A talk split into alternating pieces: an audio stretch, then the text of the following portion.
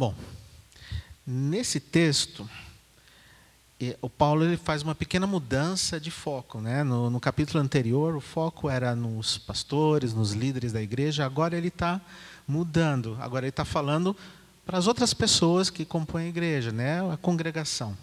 Então ele muda o foco. É, então, é, no nosso, na, no nosso último encontro, Israel, ele terminou bem no versículo, no versículo 1, capítulo 2, versículo 1. Então, deixa eu só ler ele, que é de onde o Israel parou. Mas você, em, o versículo 1, mas você ensine o que está de acordo com a sã doutrina. Quer dizer, e logo em seguida começa a, a, essa explanação dos, de, desses, desses grupos dentro da igreja. Então, quer dizer que essas coisas que Paulo está falando está dentro daquilo que é entendido como sã doutrina, certo? E outro ponto, vocês é, lembram do, do, da pregação do último domingo do, do pastor Alex? Né, ele pregou sobre, sobre legalismo, né? Como o legalismo pode ser fatal. E aqui a gente vê um monte de coisas em como deve ser e como não deve ser. E, e será que essas coisas são, são legalismo? Esse, esses, essas afirmações para esses grupos de pessoas? Será que é isso que Paulo está tá falando? Bom, é, espero que até o final, até o final aqui da, da, da nossa conversa, vamos ver o que vocês acham. Mais tarde a gente fala sobre isso. Bom, ele sobre homens, ele começa o versículo 2 falando dos homens mais velhos. Né? Então, na vida da igreja, é, é, é realmente muito importante ter pessoas idosas, mas piedosas. A idade com piedade. Né? É, é isso que Paulo está falando para o Tito. Que é, o envelhecimento, né, nós, os cristãos, envelhecer é uma benção. Né? Tomara que a gente possa chegar e falar é, que eu lutei o bom combate, terminei a carreira, mantive a fé. Né? Que Deus nos guarde. Ah, e essas pessoas mais velhas, né, os anciãos, eles são bênçãos na igreja. Eles trazem, eles trazem experiência espiritual, eles trazem resistência espiritual, eles mostram isso, sabedoria espiritual para todos nós. Né? É, imagina se a igreja tem uma abundância dessas pessoas, né? que, que fonte de bênção que elas não podem ser para a igreja, não é? é mas só se essas pessoas andarem, né, forem piedosas. Né? É, num, é, o valor da pessoa, do ancião, é na piedade, está na piedade dele, dentro da igreja. Aí, fora disso, é, é, ele não se torna tanto um exemplo, um modelo que, ele, que um ancião deve ser. Né? É, esses anciões piedosos, né, eles se tornam, acabam se tornando modelos, né, e mentores para para que mostram um, um, um, nível acima, um nível maior de piedade que as pessoas podem imitar. Né? Assim como Paulo falava para imitarem ele, assim como ele imitava Cristo, os anciãos é, é esperado que os anciãos também tenham esse nível de, de digamos, senioridade espiritual, né? Que sejam piedosos nesse nível. E aí Paulo ele estabelece algumas características muito específicas que devem se manifestar nas pessoas mais velhas da congregação. Né? Então, é, quanto aos homens idosos, que sejam temperantes, aqui eu estou lendo da Ara, que sejam temperantes, respeitáveis, sensatos, sadios na fé, no amor e na constância quer dizer, sóbrios e temperantes, né? Homens que ah, ele, são homens que aprenderam a dominar os instintos, né? Suas paixões mundanas. É esse tipo de, de homem, né? Eles são respeitáveis, isso é, eles dão um bom testemunho da palavra. E, e a, palavra, a palavra usada aqui no original, ela dá também um tom de ser austero, né? É, não no sentido de ser carrancudo, né, de, uma, de serem pessoas carrancudas, mas as, são pessoas que já é, viveram muito e eles não devem ser frívolos com as coisas. Né? É, é um, eles têm essa experiência da seriedade da vida. Né?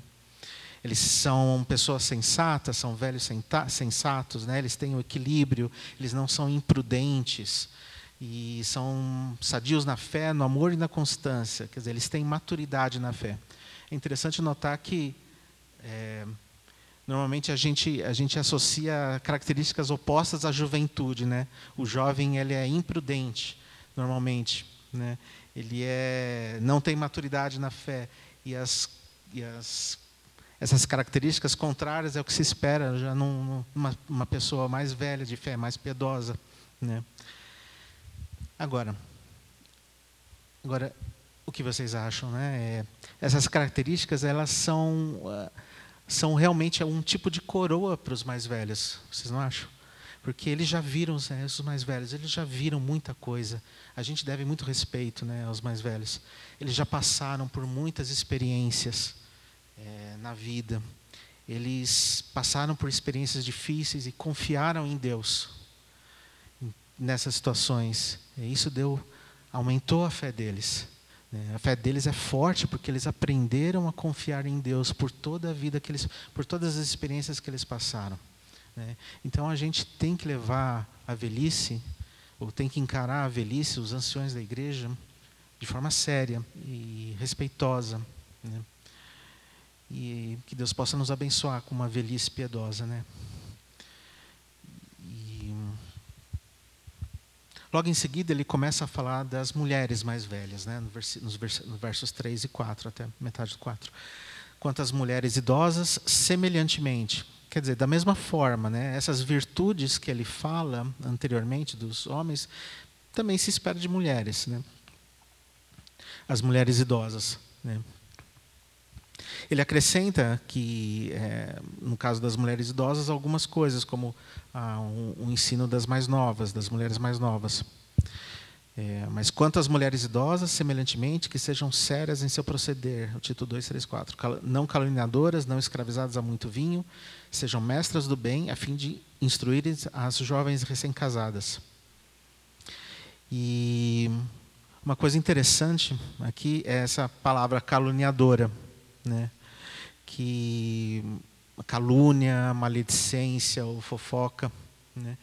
Essa palavra usada aqui no original, ela se chama, ela é escrita como diabolos, que é, é a ideia de calúnia, né? Para ver como a, acho que dá para ver assim a, a, a gravidade, né? Dessa, desse pecado da calúnia, fofoca, né? Da maledicência, que é alguma coisa realmente do diabo, né? Que é o, o próprio própria palavra original quer dizer isso, né? Vem do, vem do, é algo que vem do diabo, né? A maledicência é uma coisa diabólica, né? Ela é diabólica no caráter dela. E logo em seguida ele começa a falar das mulheres mais jovens, né? As jovens recém-casadas a amarem ao marido, Tito 2, 4 e 5, né? Amarem ao marido, os seus filhos serem sensatas, honestas, boas donas de casa, bondosas, sujeitas ao marido, para que a palavra de Deus não seja difamada. Bom, em primeiro lugar, as jovens elas devem aprender a amar os maridos e os filhos. Né? Paulo deu várias instruções para o marido amar a esposa da mesma forma como Cristo é, amou, amou, ama a igreja. Né? Ou seja, um amor incondicional, sacrificial. Mas quando ele fala da mulher, que a mulher mais jovem deve amar seu marido e seus filhos, a mulher deve ser amorosa com o marido os, e os filhos, respectivamente. As jovens não devem negligenciá-los, né, por nenhuma razão. O foco aqui está que as mulheres idosas devem ajudar as mais jovens a aprenderem a serem mães, esposas e mães piedosas. É isso que Paulo diz. Em segundo lugar, as jovens também devem ser ensinadas a serem prudentes, puras, sensatas. Isto é, elas não devem elas devem aprender né, a ter autocontrole, a dominar seus desejos e não ser dominadas por eles. É, devem manter também aprender a manter a pureza, a, se, a, ser puras, a manter a pureza do matrimônio, né? Através de uma mente e coração puros, né? renovando a sua mente com a palavra de Deus. Deveriam, assim, aprender a fugir de toda circunstância perigosa. É isso que o prudente faz, o prudente e o puro fazem. Em terceiro, elas também devem aprender a ser boas donas de casa, a viverem ocupadas em casa. E vejam que isso contrasta com, a, com aquilo que, é, que Paulo disse antes, com contrasta com a vida preguiçosa dos cretenses. Lembram? É, que ele falou cretenses sempre mentirosos, feras malignas, glutões preguiçosos, né? Ou seja, a, a, é, instruir as, as, jovens, né, a serem trabalhadoras, né? Cristão nenhum deve ser preguiçoso, né? Mas todos, todos devem trabalhar. O trabalho é uma bênção, mas isso precisa é, parecia ser um problema né, para os cretenses. Então, Paulo exorta que as jovens devam se empenhar em manter uh, a ordem da casa. Né. Em quarto lugar, as jovens também precisam aprender a ser bondosas e sujeitas a seus próprios maridos. A mulher cristã não deve pensar mais só em si, nos seus próprios interesses, mas na glória de Deus e no próximo. E quem é mais próximo do que o marido e os filhos? Né? Em quinto lugar, também precisa aprender a se submeter e apoiar a liderança do marido. É, então, a mulher cuida do lar com bondade, em concordância com o marido e devendo obediência a Cristo e ao esposo. A insubmissão da esposa ao marido seria um escândalo para o evangelho. É o que Paulo fala. Bom, e o próximo grupo de pessoas que Paulo se dirige são os homens jovens, né? Tito 2,6. Quanto aos moços, de igual modo, exorta-os para que em todas as coisas sejam criteriosos. É, quanto a esses jovens, né, tanto rapazes quanto moças, né, da mesma forma, ou seja, pelo ensino da doutrina, Tito deve exortar esses jovens a serem prudentes. É, na NAA ele fala que exortá-los a serem moderados em todas as coisas, serem criteriosos. Né? Os jovens, assim, ele deve, eles devem provar pela sua vida que estão debaixo da disciplina do Espírito, que tem domínio próprio. Devem, man, devem manter sob domínio a língua, as compulsões sexuais, de modo que de modo que permaneça dentro do padrão cristão de castidade antes do casamento e fidelidade após o casamento. Né? E o último, é, o último, uh, último grupo que Paulo fala é aos servos, né? que eles sejam em tudo obedientes ao seu, ao seu Senhor, dando-lhe motivo de satisfação. Não sejam respondões, não furtem, pelo contrário, deem prova de toda fidelidade, a fim de ornarem em todas as coisas a doutrina de Deus, nosso Salvador. E aí Paulo dá aos, a esses servos uma excelente motivação para agirem com obediência e fidelidade, para tornar atraente tu, em, é, para tornar atraente em tudo o ensino o ensino de Deus, nosso Salvador.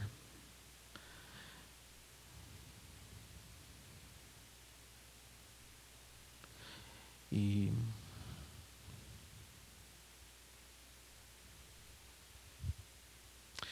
agora é, aquela pergunta que eu fiz no começo, né? Isso é legalismo? Né? Todas essas coisas que eu falei e que Paulo relata aqui é legalismo.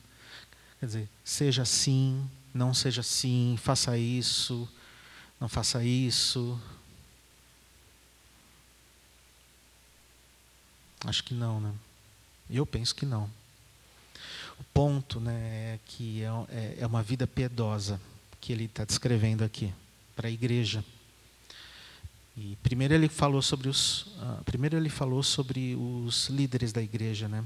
da piedade deles. Agora ele está falando da piedade da, dos membros desse, desses grupos dentro da igreja, que formam a igreja. Né? Então, essa vida piedosa, ela é fruto de uma doutrina saudável, como ele fala no versículo 1. Mas você ensine o que está de acordo com a sã doutrina. Então, a, quando a sã doutrina é ensinada, ela vai levar a frutos de piedade dentro da igreja, nas pessoas. Como um todo, a gente pode dizer que a igreja pode ser piedosa se os membros, né, se são piedosos. Claro que sempre vai ter é, um ou outro que não, não é e tal. Sempre vão ter o Judas, né? Mas o fruto, né, a, essa, essa doutrina sã que leva a essas coisas aqui. Não é à toa que Paulo começa o capítulo 2 falando para Tito ensinar a sã doutrina. E logo em seguida ele fala todas essas virtudes. essa vida piedosa da igreja, dos membros da igreja, leva a uma igreja saudável. Né? A gente vai ver aí nos próximos domingos na escola dominical marcas de uma igreja saudável. Né? Talvez no, na raiz de tudo esteja a piedade dos membros. Né? E se você não tem membros piedosos na igreja, não tem como a igreja ser saudável. Né? É... E ainda sobre essas, todas essas virtudes e advertências aqui, veja, acho que isso é muito importante. Né? Isso é muito importante. Essa, essa, essa é a mensagem de Paulo. Todo esse comportamento que Paulo descreve, ele é um comportamento que está ligado ao evangelismo. Olha só, olha no versículo 5 a fim de que a palavra de Deus não seja difamada. No verso 8, para que aqueles que se lhe opõem fiquem envergonhados por não terem nada de mal para dizer a nosso respeito. No verso 9, para que assim tornem atraente em tudo o ensino de Deus, nosso Salvador. Está ligado com o evangelismo, certo? Em outras palavras, como você vive impacta a forma como as pessoas veem Cristo. A maneira que você vive, homem mais velho, mulher mais velha, jovens mulheres, jovens homens, a maneira como vocês vivem podem levar as pessoas a blasfemarem contra Deus.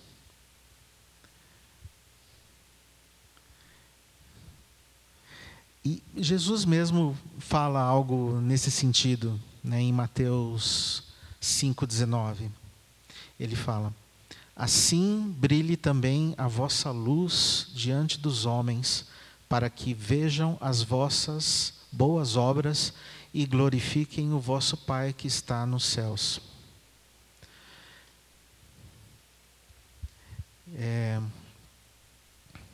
Antes de, de preparar esse, uh, essa palavra e de estudar essa, essa parte, eu nunca tinha me é, é, atentado assim que o, o quão importante é assim a nosso é esse nosso comportamento para que as pessoas para evitar que as pessoas blasfemem contra Deus. Porque ah, há pouco tempo atrás um caso que aconteceu é, na é, de um, com um homem chamado Ravi Zacarias. não sei quantos aqui conhecem ele, mas ele era um evangelista, um, é, bastante ligado na área de apologética, é, muito respeitado. Eu mesmo eu tinha muita admiração por ele. E, e ele faleceu. E após, após a, a, a morte dele, veio à tona casos e casos e casos de é, de um comportamento não apropriado dele com outras mulheres, inclusive com é, imagens, troca de imagens, fotos no, em celular, celular escondido dele. É, quando essas pessoas, né, principalmente esses grandes, ah, essas pessoas mais expostas, né, elas caem, né, elas mostram isso, acontece esse tipo de coisa, que grande impacto negativo isso tem para para a mensagem de Deus, não é? é? No fundo, é como se a pessoa estivesse falando, você fala de Cristo, você fala de Jesus, eu vejo a sua, eu vejo a sua vida. Que, que mensagem de salvação é essa que a sua vida não, não, não mostra? Que, que, que poder é esse que você fala? Que poder é esse sobre o pecado? Sua vida não mostra. Né? A questão aqui, voltando, é o evangelismo. Quando nossas vidas mostram o poder de Cristo sobre o pecado, sobre a tentação, quando essas virtudes dadas pelo, dadas pelo Espírito, elas são vistas pelo mundo, elas dão um bom testemunho da nossa fé. Consequentemente, elas dão um bom testemunho de Deus. E que Deus nos abençoe com piedade e nos ajude para não desonrarmos a palavra dele. Amém. Isso aí. Vamos fazer uma breve oração? Pai, nós agradecemos por, por essa noite. Senhor, ajuda-nos, Senhor, a, a não, não sermos causa de, blas, de blasfêmias contra a Tua palavra, Pai. Dê-nos, ajuda-nos com santidade, Pai. Dê-nos santidade, aumenta nossa santidade e fé. Ajuda-nos, Senhor, a Te honrar cada vez mais e não ser pedra de tropeço para, para os que não Te conhecem. Em nome de Jesus pedimos. Amém.